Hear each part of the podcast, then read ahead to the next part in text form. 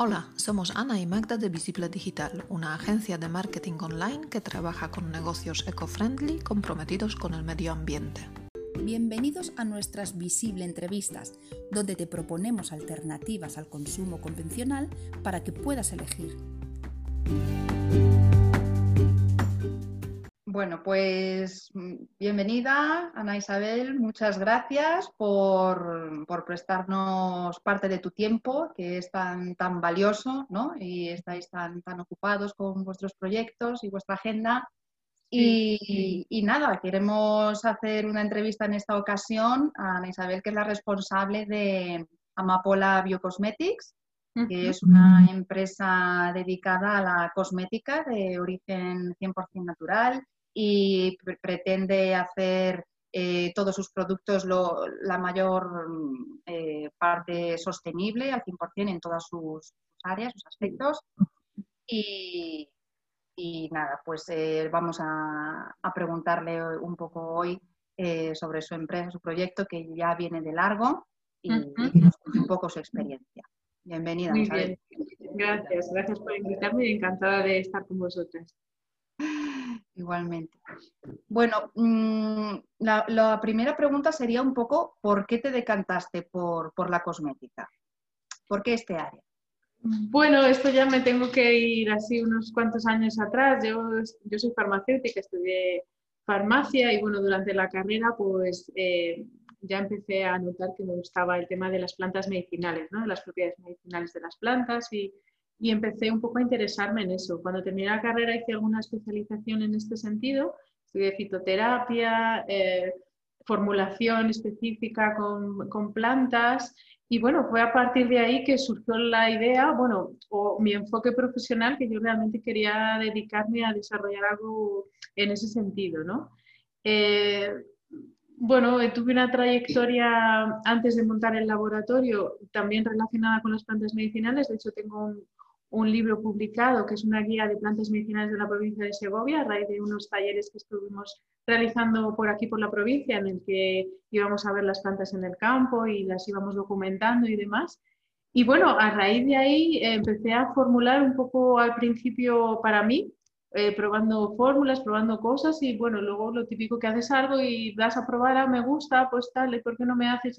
y fue así un poco surgiendo la idea en un momento determinado que tuve que decidir o me dedico a esto o no. Entonces ahí yo tenía otro trabajo, estaba trabajando como responsable de laboratorio de una fábrica de dispositivos médicos y bueno, decidí dejar ese trabajo para montar el laboratorio.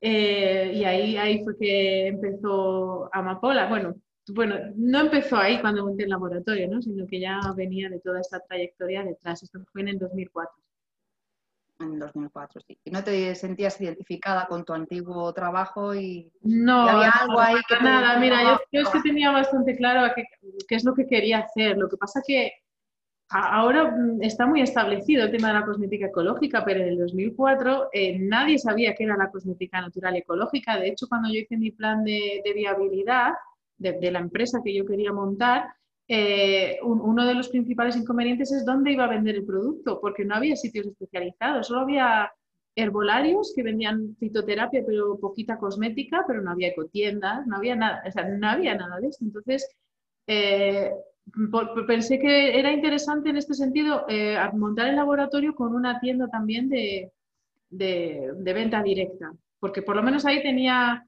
un punto de venta claro que, al principio, eh, cuando, cuando empezó la cosa, era una cosa bastante local. Entonces, quiero decir que yo tenía mis clientes por mi zona que me conocían, que, que ya habían probado los productos y bueno, esa era una manera de que pudieran ir allí a comprarlos, ¿no? Y a partir de ahí que se empezó luego a, a, desarrollar y a crecer, pero, pero claro, no había muchos sitios donde poder vender el producto, porque no había, no había esta conciencia que hay ahora, claro, ni, ni había marcas. De hecho, nosotros fuimos una de las marcas pioneras ¿no? en, la fabricación de cosmética ecológica en España.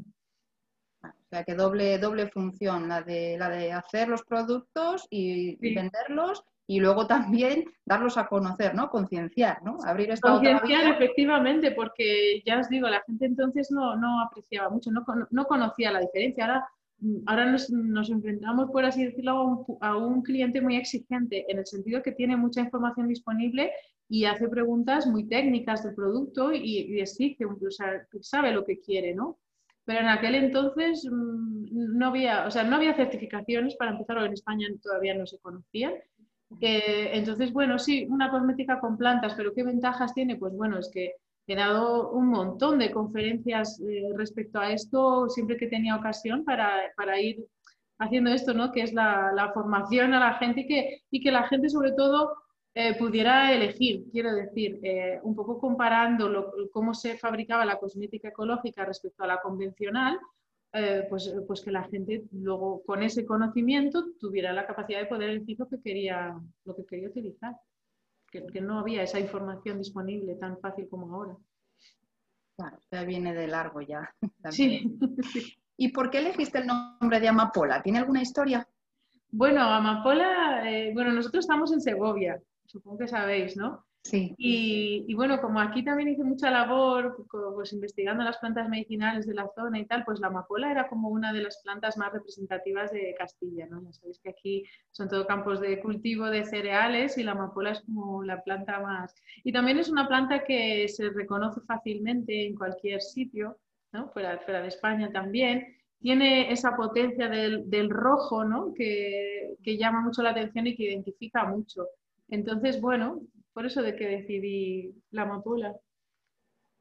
Así, ¿no? Como referencia también al lugar y sí, sí, procedencia. Como referencia a, la procedencia, sí.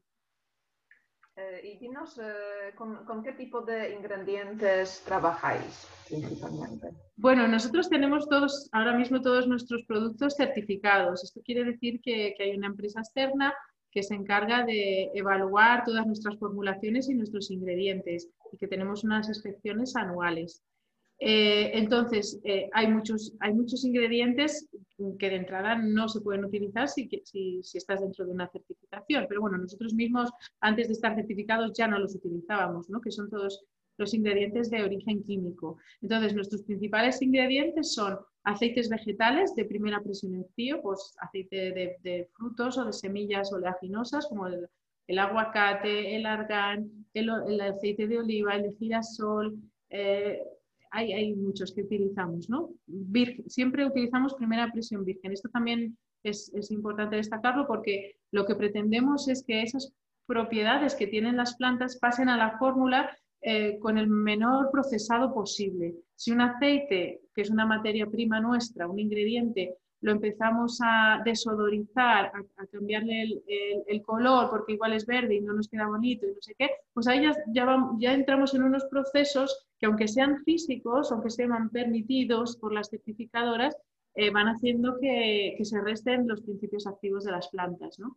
Entonces eso tiene una contrapartida en las fórmulas que hace que estas eh, sean como productos semiperecederos. Es decir, si trabajamos con ingredientes vivos, como es un aceite, que es un alimento, ¿no? Eh, un grado de alimentación, eh, esto es un ingrediente vivo que con el tiempo tiende a estropearse, como todo lo vivo, ¿no? Entonces, en las, en las fórmulas pasa igual.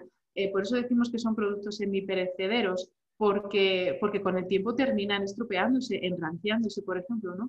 porque llevan también un porcentaje elevado de, de aceites vegetales. Entonces, es, eh, nuestra cosmética es como un alimento para la piel y tenemos que tratarla realmente, sí que es un cosmético, claro, pero, pero con este concepto de, que está hecho con algo vivo, que nos aporta lo vivo de las plantas, pero que también, por lo tanto, tiende a, a morir, ¿no? a, a estropearse. Entonces utilizamos aceites vegetales, aceites esenciales destilados de plantas, como la lavanda, todos los cítricos, bueno, infinidad de ellos, que aparte de, darle el, olor agradable a la crema, también funcionan como conservantes naturales y también tienen muchas propiedades beneficiosas para la piel. Eh, utilizamos extractos de plantas que nosotros mismos preparamos, como maceraciones de la planta en, en, alcohol para preparar tinturas o los aceites para preparar oleatos. Y bueno, esos son nuestros ingredientes fundamentales. Luego sí que hay necesidad de otros, como un emulgente, por ejemplo, para que se forme la emulsión, todos certificados y todos de origen natural. Entonces, trabajamos con, esos ingredientes. Algunos de ellos que recolectáis vosotros mismos, ¿verdad? Sí, hay, Tenemos la, el hipérico, que es la, la, hierba de San Juan, que se recolecta en junio, que esta sí que hacemos toda la recolección nosotros en, en zonas cercanas al, al, laboratorio. Luego maceramos en aceite de oliva, ya tenemos para, para las fabricaciones de todo el año. Y, y, la saponaria, que es una planta de la que se recolecta la raíz, que es con la que hacemos nuestra leche limpiadora de saponaria, que es uno de los productos también que, que más vendemos. Entonces, sí, y bueno, eh, procuramos siempre utilizar productos de cercanía, claro, muchas de las plantas que utilizamos son, eh, son cultivadas en España. Sí que es verdad que en nuestra zona en Castilla, pues por el clima que tiene, muchas veces que son imposibles, pero toda la zona de Valencia, por ejemplo, Alicante, Murcia, toda esa zona es, es muy rica en cultivos de plantas medicinales y de aceites esenciales y ahí están nuestros principales proveedores en este sentido. Y entendemos que todos, eh, todos estos cultivos son cultivos así ecológicos. Claro, sí, nosotros trabajamos, eh, todos los aceites que, he hablado eh, los trabajamos de grado ecológico. Entonces todos proceden de un cultivo respetuoso, quiero decir que en el que no se han utilizado pesticidas, herbicidas, en el que el proceso de crecimiento de la planta ha sido natural, no ha sido acelerado ni en invernadero e-, eso es el cultivo ecológico, ¿no? Entonces nos aseguramos que el ingrediente que estamos poniendo en nuestra fórmula no contenga ningún tóxico tampoco, que, provenga de esos, de esos residuos de herbicidas o pesticidas, tanto en aceites vegetales como en aceites esenciales. Y bueno, parece ser que en el cuarto de baño es el lugar de la casa donde más plásticos se acumulan, ¿no? Eh, más productos utilizamos para, pues para diversas, para la higiene, ¿no? Sí. ¿Y qué hacéis vosotros para, mejorar el tema del envasado? Bueno, el tema del envasado para nosotros o la, elección de los envases eh, siempre ha supuesto un reto y, sigue suponiéndolo, ¿no? Porque igual no, hemos llegado todavía a ese ideal que nos gustaría, que es utilizar otro material que no fuera el plástico. Eh, nosotros tenemos mucha diversidad de productos, más de 80 referencias, entonces eh, en, algunos, en algunas fórmulas utilizamos vidrio para, por ejemplo, todas las fórmulas faciales. Eh, damos la, oportunidad de, que si se compra directamente en nuestras tiendas, nos pueden traer los envases, porque son envases que se pueden utilizar más de una vez, y les, les hacemos una, una pequeña ventaja, un regalo de un jabón o algo así para Mm, para poder recuperar esos envases, que, es un desperdicio utilizarlos una sola vez, ¿no? Los envases de vidrio. Con el plástico tenemos mayor problema, porque sí que es verdad que algunas fórmulas eh, que es muy difícil envasar en vidrio, porque también el vidrio incrementa todos los costes de transporte y, demás, y, no se hace práctico, o sea, una crema solar, por ejemplo, no la puedes poner en vidrio, o una crema corporal, ¿no? Por, la textura, por cómo va a ser la, la usabilidad de ese producto, ¿no? Entonces aquí, eh, bueno, siempre estamos buscando soluciones alternativas que nos ofrecen los proveedores, porque aquí nosotros estamos un poco a expensas de, lo que las industrias que fabrican los envases nos puedan ofrecer. Y ahora, por ejemplo, estamos trabajando con un proveedor eh, que utiliza un 50%, del plástico que utiliza es recogido del océano. Entonces, bueno, ahí ya nos estamos asegurando que eso se está retirando del medio ambiente y además se le está volviendo a dar un, uso. ¿no? También somos más partidarios de encontrar soluciones alternativas en lugar de sustituir eh, materiales. Porque bueno, sí que puede haber envases a lo mejor de fibra de maíz, que a veces no son compatibles con las fórmulas, ¿eh? que esto también hay que tenerlo en cuenta. Pero claro, ¿qué pasa con eso? Mm, bueno, sí, podrán ser biodegradables y demás, pero mm, ¿Cuál es el proceso hasta que se genera ese envase? ¿no? ¿Qué coste también medioambiental hay? Porque tampoco se habla de esto, se está hablando más de sustituir un material por otro, pero a mí siempre me parece más interesante reutilizar lo que ya hay y disminuir el consumo. Entonces, lo que tú decías, Ana, de, de que tenemos muchos productos en el baño, pues nosotros también siempre vamos a minimizar. Quiero decir, es que no es necesario tener tantos productos, seguramente, ¿no? y no es necesario tener una crema para aquí, otra para aquí, otra para aquí, otra para aquí. Mm, en esto sí que también somos muy cuidadosos a la hora de, de ver qué fórmulas nuevas vamos a sacar. Quiero decir que en muchos casos son fórmulas que igual tienen más de una función y, no cosas tan específicas, porque vemos que esto sí que, sí que es una demanda del mercado, pero sin embargo genera pues eso, que haya muchos más productos, muchos más envases que para nuestra manera de pensar son innecesarios. Entonces siempre procuramos eh, pues eso, sacar fórmulas que sean más versátiles también. Luego al final siempre se nos, es que, se nos queda el espacio escaso, ¿no? y se queda el producto sin utilizar muchas veces. Es verdad, no da tiempo a terminarlo porque... O eres, muy, muy voluntariosa o al final no te echas cinco productos por la noche porque porque estás cansada, porque no tienes tiempo o porque lo que sea, ¿no? Entonces, mejor un buen producto que sea más versátil que no utilizar cinco, que al final pasa eso. Lo tienes en la estantería, ¿cuánto tiempo lo parece, parece un escaparate, ¿no? ¿no? A lo mejor ha sido una compra impulsiva, ¿no? Pues en esto yo creo que es también por donde tiene que ir el tema de la sostenibilidad, por el tema de consumo más responsable, más consciente. Exacto, el cambio de, estos hábitos que tenemos. de los hábitos, sí. Mm. Más que de un producto por otro, que también, pero los hábitos me parece que ahí hay que trabajar también mucho. Muy interesante, me ha gustado la idea esta de un producto que valga para todo. Es que eso te ahorra un tiempo. Sí, de hecho, claro, de hecho nosotros en, nuestras fichas de producto que tenemos en la web de cada producto siempre damos muchos tips de belleza para utilizar el producto de diferentes formas, porque a lo mejor estás utilizando una crema desmaquilladora, pero resulta que para, para tu niño que se pinta la cara le compras otra y puedes utilizar esa, ¿sabes? O, o es que a lo mejor un producto de desodorante puedes utilizar también para los pies o cosas así, ¿no? O productos que son, pues tenemos unos productos que, pertenecen a una línea más balsámica que es que sirven para muchos pequeños mm, problemas caseros, ¿no? Pues una pequeña rozadura, una heridita, tal. Bueno, pues ese tipo de, productos que son a lo mejor los que tienes que llevar siempre en el bolso te sirven para muchas cosas, no hace falta tener uno para cada cosa específica.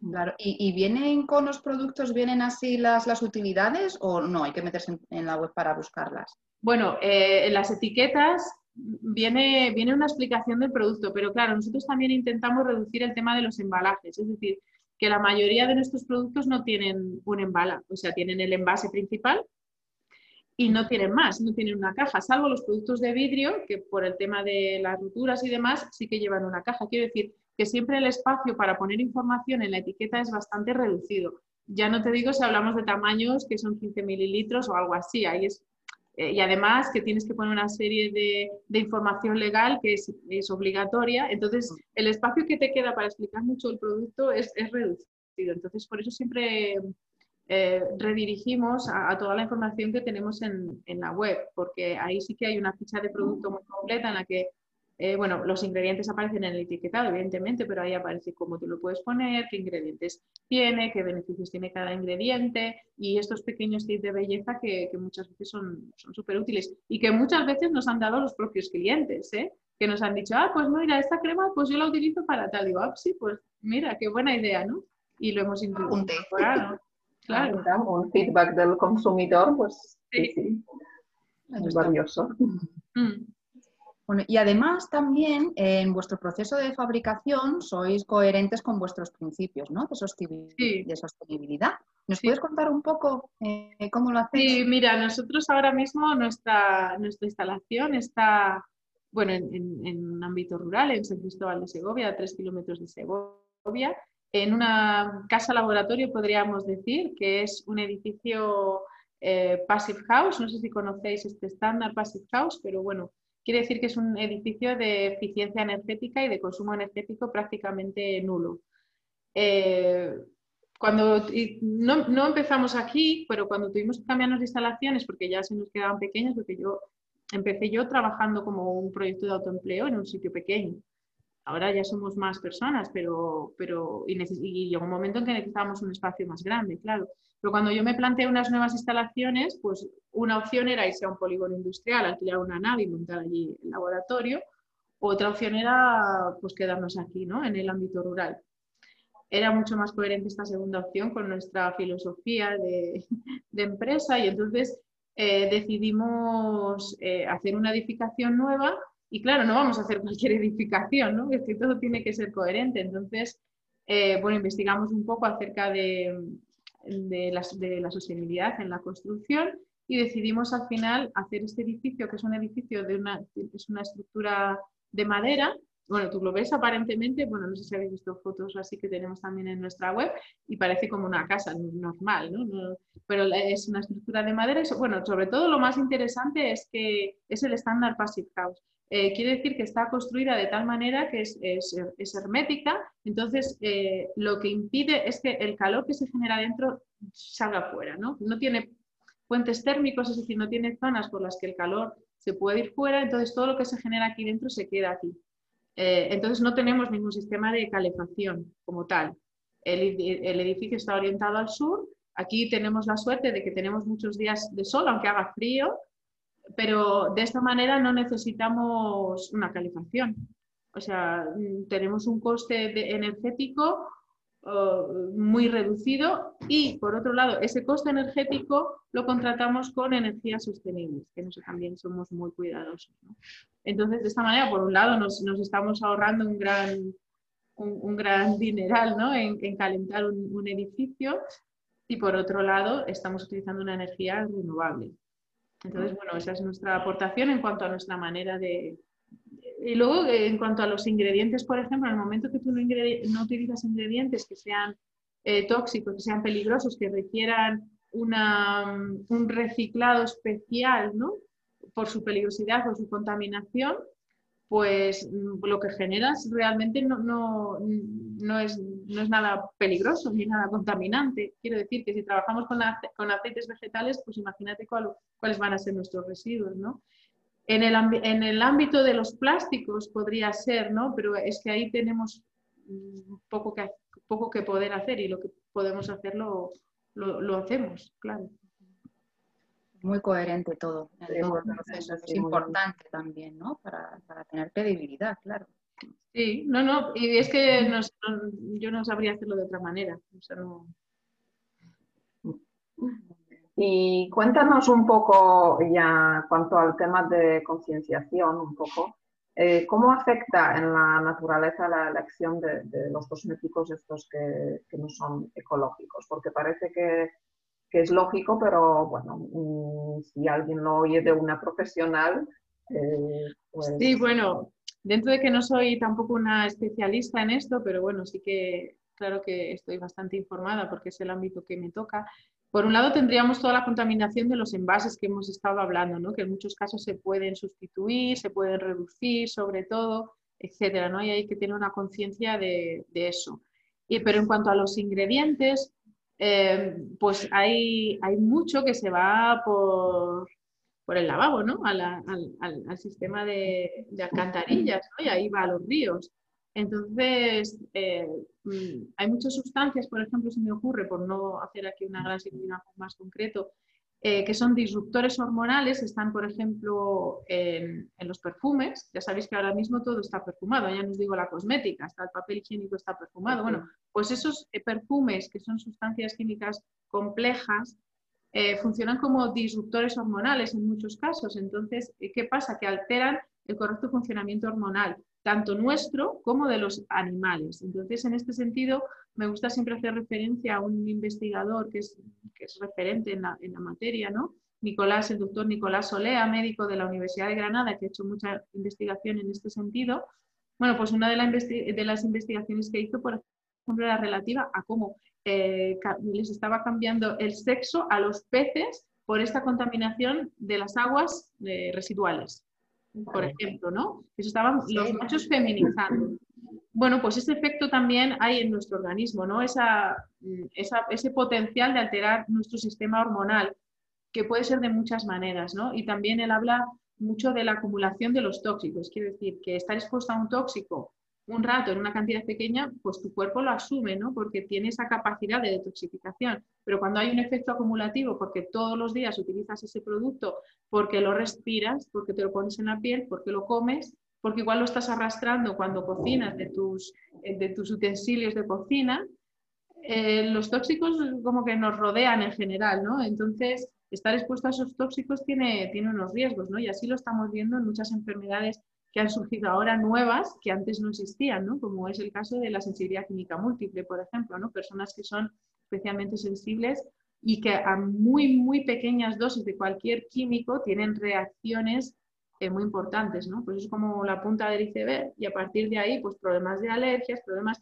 mucho relacionados con el sistema inmunitario, que, nuestro organismo no tiene más capacidad de, desintoxicarse, ¿no? Tiene hasta un límite. Cuando se colapsa ese límite es cuando, cuando empieza la enfermedad.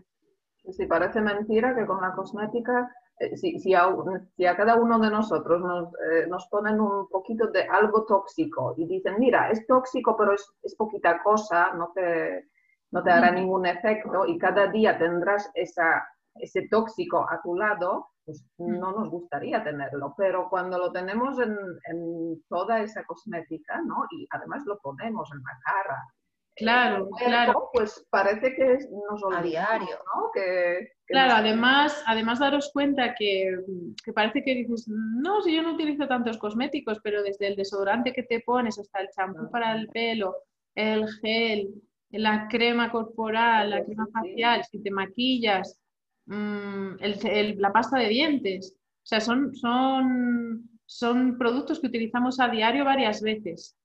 Entonces, claro, al final al final es Son pequeñas cantidades que cada uno... Claro, pero y, también, aparte de las pequeñas cantidades, cómo interaccionan esos tóxicos entre sí también, que no, se conoce, ¿no? Entonces, más que nada, cuando me refiero a tóxicos, no, es que estén estas sustancias clasificadas como tóxicos en principio. Os aseguro que en unos años van a ser muchas retiradas, como ya está pasando, por ejemplo, con muchos filtros químicos que se están utilizando en productos solares que también funcionan como disruptores hormonales y ya se están empezando a retirar por esto. Pero claro, ¿qué pasa? Que cuando un ingrediente químico sale al mercado o empieza su, su vida, digamos, pues sí, sí, sí, se hacen unas pruebas de toxicidad inmediata, de tal, no sé qué. Pero esta no se mide cómo va a funcionar a largo plazo en pequeñas dosis eh, y cómo va a interaccionar con otras sustancias. Entonces, no es que en principio se, salga, se saque algo tóxico al mercado, pero sí que hay que tener esta conciencia de que, de que hay muchas sustancias químicas que hasta que no están en funcionamiento durante unos años igual no se ve este, este potencial tóxico que tienen. Entonces, aquí yo creo que hay que aplicar también, en muchos casos, o siempre que se pueda, el principio de precaución, ¿no? Bueno, no sé esto cómo va a ser, pues igual tengo esta otra alternativa que me parece más mejor, ¿no? Pues, pues voy, voy por ahí. Pero bueno, esto es una elección también muy personal. Ahora sí que defiendo que el consumidor tenga, tenga la información disponible para poder decidir, claro. Exacto, exacto, que a veces está también mm, bastante oculta. porque a lo mejor tú dices, mira, yo sé que la cosmética natural es mucho mejor, pero es que a mí esas texturas que tiene, esos olores que no me gusta, yo voy a seguir utilizando mi crema eh, convencional, que me encanta, que me deja esto súper liso, vale, estás sabiendo lo que estás utilizando, ¿no? Y haces un consumo ahí responsable también porque estás decidiendo eso, ¿no? Claro, y un poco la finalidad de estas entrevistas es eso, ¿no? Dar a conocer, además de primera mano, hmm. ¿eh? y, también poder ver, tener acceso a la persona que hay detrás de, esas empresas y que Sí, esto es muy importante porque también es lo que te da, te da la, la, la confianza, ¿no? De, saber quién, quién, está ahí fabricando eso, esto da bastante confianza y, seguridad, como dices tú. Y mm. mucha responsabilidad ¿eh? para, para nosotros también, claro. Sí, sí, y además hacerlo bien y, mm. y, saber explicarlo bien, porque a veces tenemos mucha información, pero la forma de hacerlo llegar, ¿no? Quizá es, es un poco más complicado, no todo el mundo este tiene esa facilidad. por ejemplo, en este caso... nos llegan consultas de muchos clientes que, que igual han recibido como bombardeos de información, pero se nota que no saben muy bien ubicarla, entonces a lo mejor a veces son como demasiado desconfiados o a veces no saben expresar bien lo que, quieren, lo que están preguntando o, mezclan cosas. Entonces, en este sentido, creo que nosotros tenemos que, hacer esa, esa, labor de decir, bueno, pues esto es así, explicarlo bien y ahora ya decides, ¿no? sí que, sí que hay mucho de eso también, por el exceso de información que pasa ahora, ¿no? Te llega mucha información, pero a lo mejor si no tienes los criterios adecuados para poder filtrarla, pues al final es como, ah, qué miedo, no utilizo nada, ¿no? Que tampoco es. Sí, la infoxicación en la que estamos ahora, ¿no? Sí, de, tanta información, entonces hay que saber procesarla. Entonces, bueno, pues todas las consultas que nos llegan en ese sentido, pues intentamos, claro, resolverlas de esta manera. Eh, bueno, y ahora cambiando un poco eh, el tema, eh, bueno, ya dijiste que la Amapola nació, ¿en qué año nació exactamente? 2004. En 2004. ¿Y, Mm. ¿y cómo ha sido el crecimiento así de la empresa? ¿Que, que sí tiene, tiene acogida y bueno, que...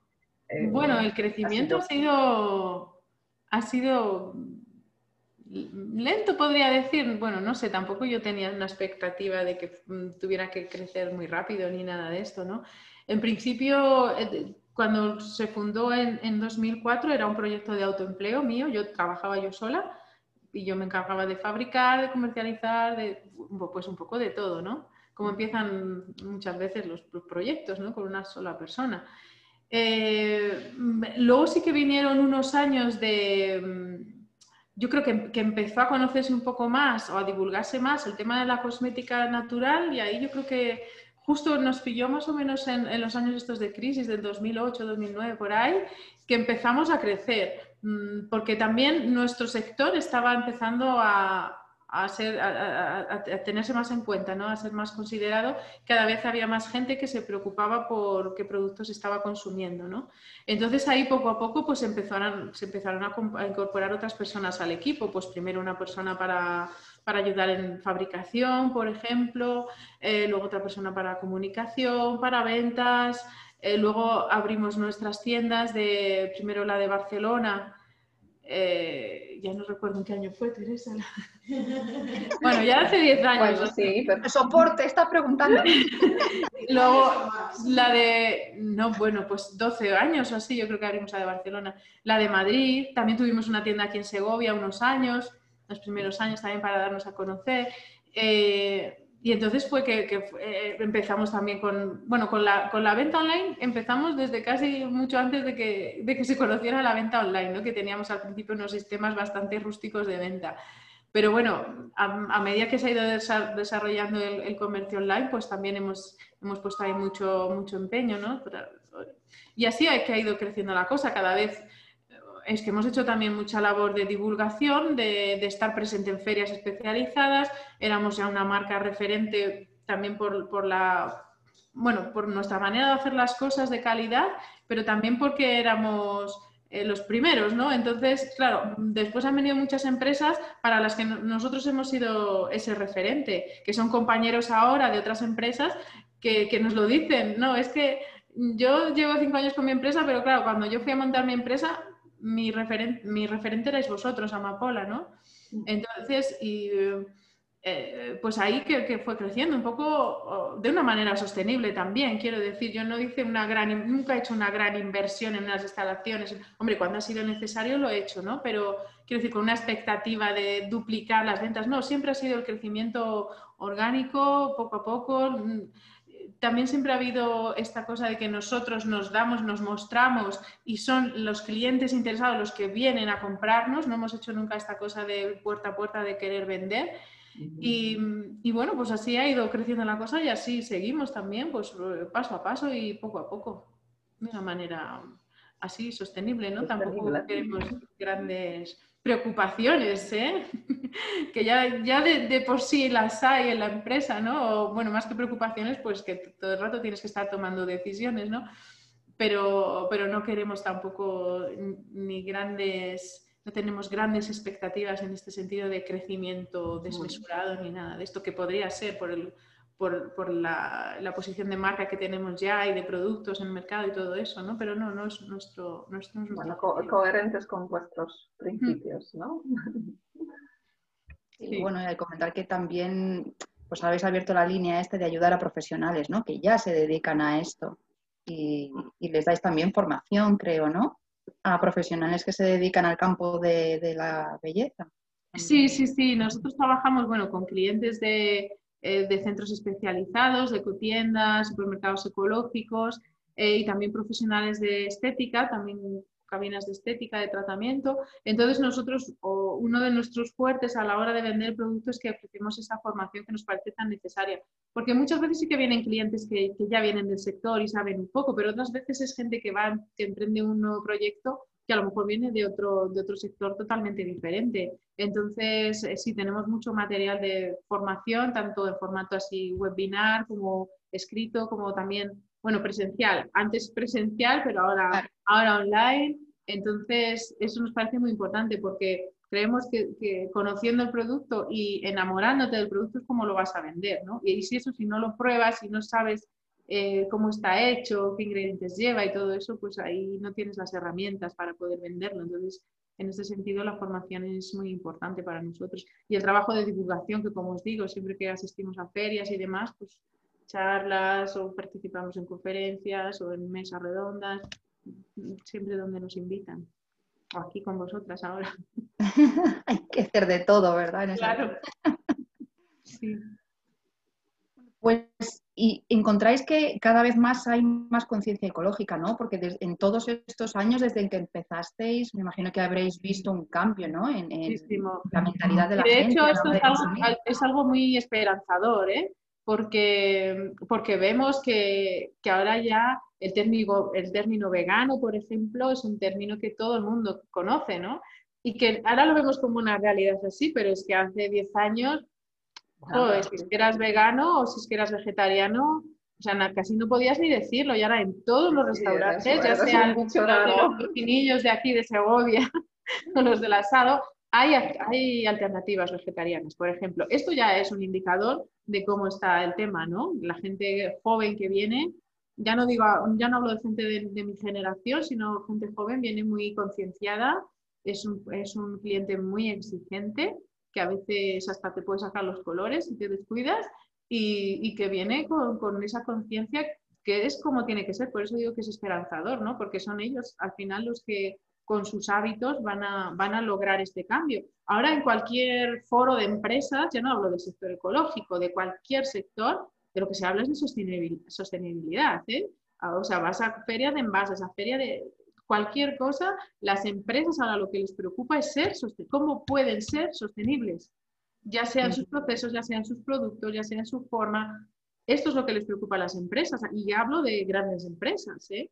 que, mm, que, ahí, bueno, tengo mi, mi, opinión de que las empresas grandes, claro, cuanto más grande, menos flexible. Y ahí lo tienen difícil para, para realmente incorporar un cambio de, de base. Pero claro, en nuestro caso, nuestra empresa ya nació sostenible, no hemos tenido que cambiar nada. Si acaso podemos ir mejorando cosas, ¿no? que esto siempre lo hacemos, pero no, no, no, tenemos, que dar un cambio de raíz porque nosotros ya nacimos así.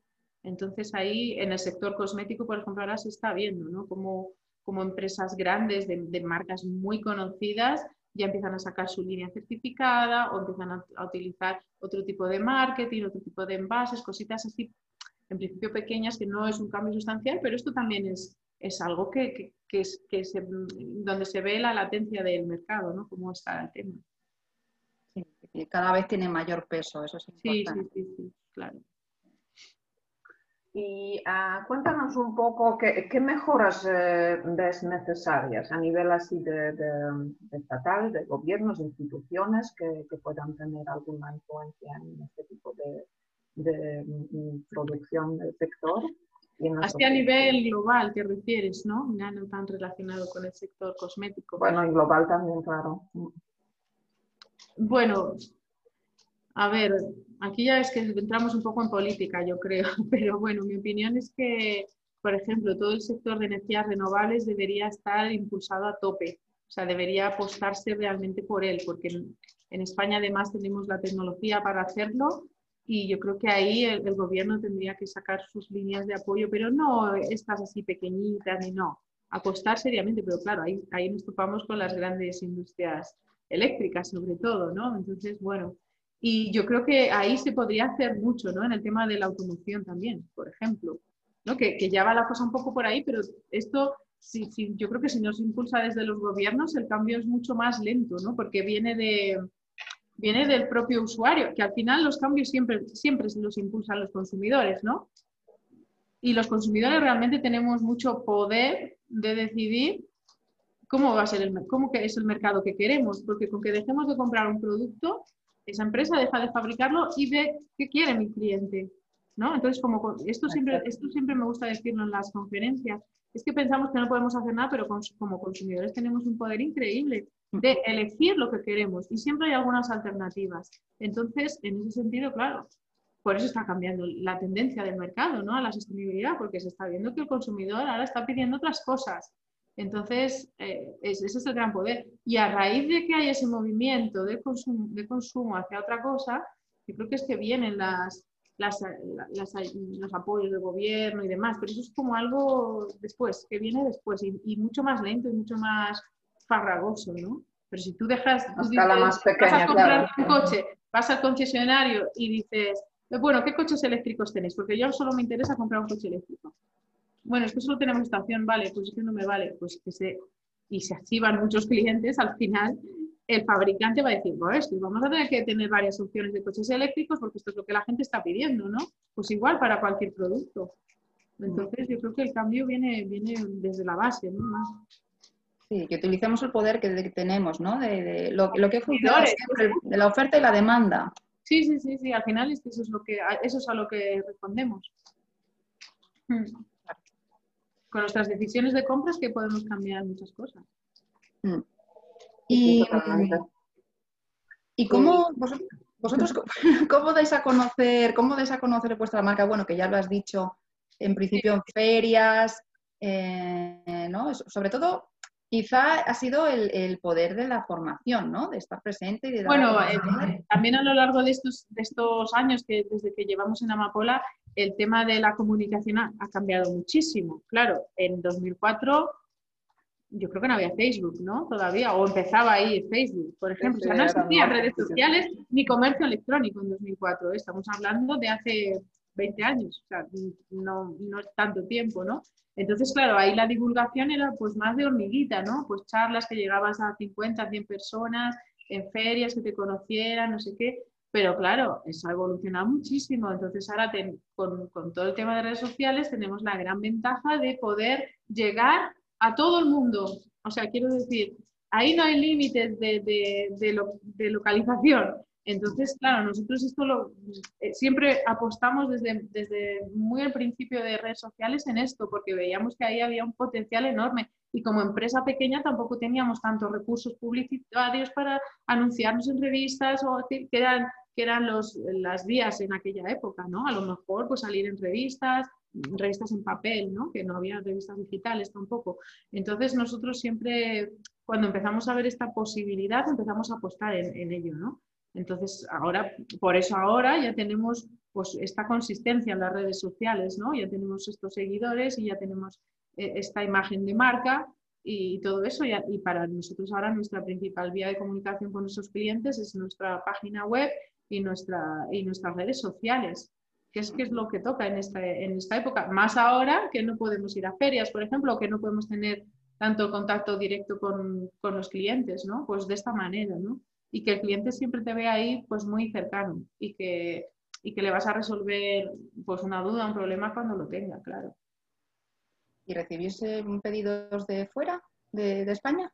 Sí, estamos, bueno, eh, estamos empezando, llevamos, bueno, ya unos años vendiendo en Francia a través de una plataforma que se llama Slow Cosmetic, que es un movimiento también de como de cosmética lenta, un poco como el, slow food, pero en cosmética, que, empezó con pues un poco promocionando los, los, pequeños productores franceses de cosmética ecológica, pero que eh, quisieron ampliar a productores españoles y nos contactaron porque nosotros éramos una de las empresas que, que, cumplía un poco sus requisitos. Entonces, llevamos ya cinco o seis años vendiendo en esta plataforma con bastante éxito y ahora ya eh, tenemos nuestra página en, en, francés y en inglés y, y sí que tenemos clientes fuera de forma residual, pero es en este año que queremos empezar más el tema de, comercio electrónico con otros, a, otros países, principalmente en el ámbito europeo. También nuestro crecimiento siempre ha sido así, ¿no? De lo pequeño, lo local, a lo provincial, lo regional, lo nacional, Claro, pasito a paso, como se tienen que hacer las cosas. Sí, desde mi punto de vista, bien. Bueno, si evaluamos el resultado, para mí es satisfactorio, entonces para mí eso ya es un éxito, claro. Eh, ¿Y eh, cuál es tu, no sé, mayor dificultad? Que, no sé, cada día a día, ¿qué obstáculos pues más, más grandes encuentras? Bueno, a ver, mm, sí que hablaría de algún obstáculo a lo largo de estos años, ¿no? En toda la trayectoria de Amapola, ¿no? Pues, pero no, no, no como un obstáculo tampoco, sino como algo pues, que tienes que superar si quieres eh, seguir adelante. Pues, pues un momento clave fue, por ejemplo, cuando, cuando tuvimos que cambiarnos de, ubicación, ¿no? de, sitio, porque ya no cabíamos, que ahí fue plantear pues comprar un terreno, un, un, edificio nuevo, o sea, con todo lo que eso suponía, ¿no? También porque había una exigencia sanitaria que cambió la legislación, entonces mm, había que cumplir una serie de requisitos y, bueno, eh, entonces ahí sí que hubo un poco estrés porque entonces había también una prisa ¿no? por, tener, por tener esta nueva instalación que de hecho se, eh, se edificó en cuatro meses. también que fue bueno, eso fue, fue, una dificultad en el sentido de decir, bueno, es que tengo que enfrentar esto, mm, tengo que ver la mejor manera y ahí sí que fue un momento pues, de, estrés, de, tomar muchas decisiones y demás. Pero ahora mismo en el día a día no te podría decir que, encuentro dificultades. Sí que me encuentro todos los días, pues eso, la cosa de enfrentarme a, tomar nuevas decisiones cada, en cada momento, ¿no? ¿Qué producto nuevo sacamos? ¿Cómo afrontamos este cliente? Eh, ¿Cómo eh, definimos nuestra estrategia internacional? ¿O cómo vamos a enfocar nuestras redes sociales? Este tipo de cosas, ¿no? Pero que para mí siempre son, son un reto, ¿no? no lo veo tanto como una dificultad. También tenemos la ventaja, porque esto también siempre ha sido una, cosa identificativa de, Amapola, de, ser independientes, en el sentido que eh, al no tener, por ejemplo, inversores, ¿no? pues nosotros mismos tomamos nuestras propias decisiones en función de lo que queremos realmente, ¿no? Y esto también nos da una libertad que a lo mejor eh, nos resta muchas, en este sentido, dificultades. Y bueno, no sé, las dificultades que tenemos, pues las, podemos ir superando o igual, igual son también una oportunidad para sacar algo nuevo, ¿no? Por ejemplo. Pues mejor y que siga así. sí. Muy buena perspectiva. Y bueno, y vaya, vamos a hacer un ejercicio ya de, vista al futuro. ¿Cómo, ¿Cómo, ves Amapola a largo plazo? ¿Qué, objetivos tienes? Uy, a largo plazo. Ahora, ahora es, mira, en este momento que estamos viviendo, yo creo que los largos plazos no existen. Quiero decir que es todo tan, tan incierto, ¿no? Y tan que aunque sí que considero que Amapola es una empresa bastante sólida y bastante estable. Y así se ha demostrado durante esta crisis, por ejemplo, que hemos pasado, ¿no? Eh, ¿Cómo se plantea? Pues hombre, yo creo que mm, quiero, quiero pensar en esto que hablábamos antes de esta esperanza, ¿no? de, la gente que viene muy concienciada con el tema de la sostenibilidad. Y en este sentido veo a Amapola como una empresa referente, ¿no? una empresa que que también trabaja de, una forma más adecuada a los, tiempos que van a venir. Quiero decir, en este sentido considero que somos como un poco visionarios y en vez de estar trabajando de una manera antigua, como una empresa que trabajaba en el pasado y que quedan muchas así todavía, pues nosotros mm, siempre tenemos como esa, esa visión de, lo que va a ser o, por dónde va a ir la cosa, ¿no? Eh, entonces, mm, yo creo que para Amapola el futuro es es bueno, es, prometedor porque nosotros vamos a seguir con este crecimiento eh, poco a poco, eh, sacando nuevos productos que, atiendan a las necesidades reales de las personas y que nos, pidan nuestros clientes. Y haciendo las cosas con coherencia, porque me parece, mira, una de las cosas más importantes para, estos próximos años, yo creo que, que va a tener más, más peso o que los clientes o los consumidores van a apreciar más, es el tema de la coherencia en lo que se hace. Y para nosotros esto es fundamental. Entonces, ahí ya, ya, llevamos, ya tenemos ya muchas tablas, ¿no? Y ahí vamos a seguir trabajando. Entonces, cuando, cuando hay una coherencia ¿no? entre lo que haces, lo que dices, lo que piensas, eh, ahí todo fluye mejor. Y esto es algo que, es, que el cliente yo creo que también aprecia, ¿no? Entonces, yo creo que, que en este sentido, en estos años, que vienen, la coherencia y la transparencia va a ser algo importante que, las empresas van a tener que, implementar o que van a tener que mostrar. Y ahí en ese sentido vosotros estáis muy tranquilos, por eso no, mirar al futuro nos eh, preocupa, ¿no? No, no, no, Claro que tendremos que adaptar muchas cosas, ¿no? Y demás. ¿Tenéis algún reto ahora, algún reto así muy grande? Así... Bueno, ahora nuestro, nuestro reto, nuestra expectativa para este año, aparte de seguir manteniendo bueno, toda nuestra estructura, nuestros clientes y demás, eh, es, es, el comercio internacional. Un poco estamos enfocándonos por ahí, ¿no? Por hacer llegar nuestro producto pues, un poco más allá de, de nuestras fronteras. Eh, pero bueno, también es algo que dentro de que somos una empresa sostenible, tampoco queremos que uh, vender nuestro producto en la otra parte del mundo. En principio, quiero decir, si ya es un sitio donde se fabrica cosmética, ¿no? Eh, pero sí que es verdad que hay muchos países en Europa donde no se fabrica todavía cosmética ecológica y sí que tienen como esta necesidad, ¿no? Entonces, bueno, pues llegar mm, hasta donde la gente quiera, quiera tenernos, claro. Pues muy bien, pues muy interesante todo, pues, y muy bien explicado. Sí, bueno, me alegro que, que, os haya gustado. Muchas gracias, que, que, os deseamos este crecimiento tan coherente. Bueno, nada, podéis seguirnos en nuestras redes sociales que hacemos ahí directos de Instagram en el que vamos contando un poco los entresijos de, de la empresa o hablamos de productos y demás, y ahí siempre hay mucha información. Y nada, cualquier cosa que necesitéis o si tenéis alguna duda o queréis contactarnos, pues a través de nuestras redes sociales. ¿Vale? Pues muchísimas gracias, lo mismo decimos, muchas gracias por atendernos y por darnos todo detalle de vuestro proyecto. Enhorabuena, que es muy bonito y las cosas que se hacen bien y, con mm. cariño, pues dan, dan frutos, dan resultados. Sí, eso siempre.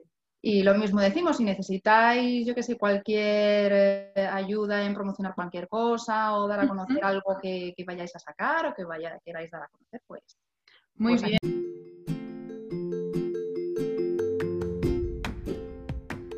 Si te ha gustado la entrevista, suscríbete a nuestro canal y así recibirás las notificaciones para elegir qué mundo quieres construir. Hasta la próxima.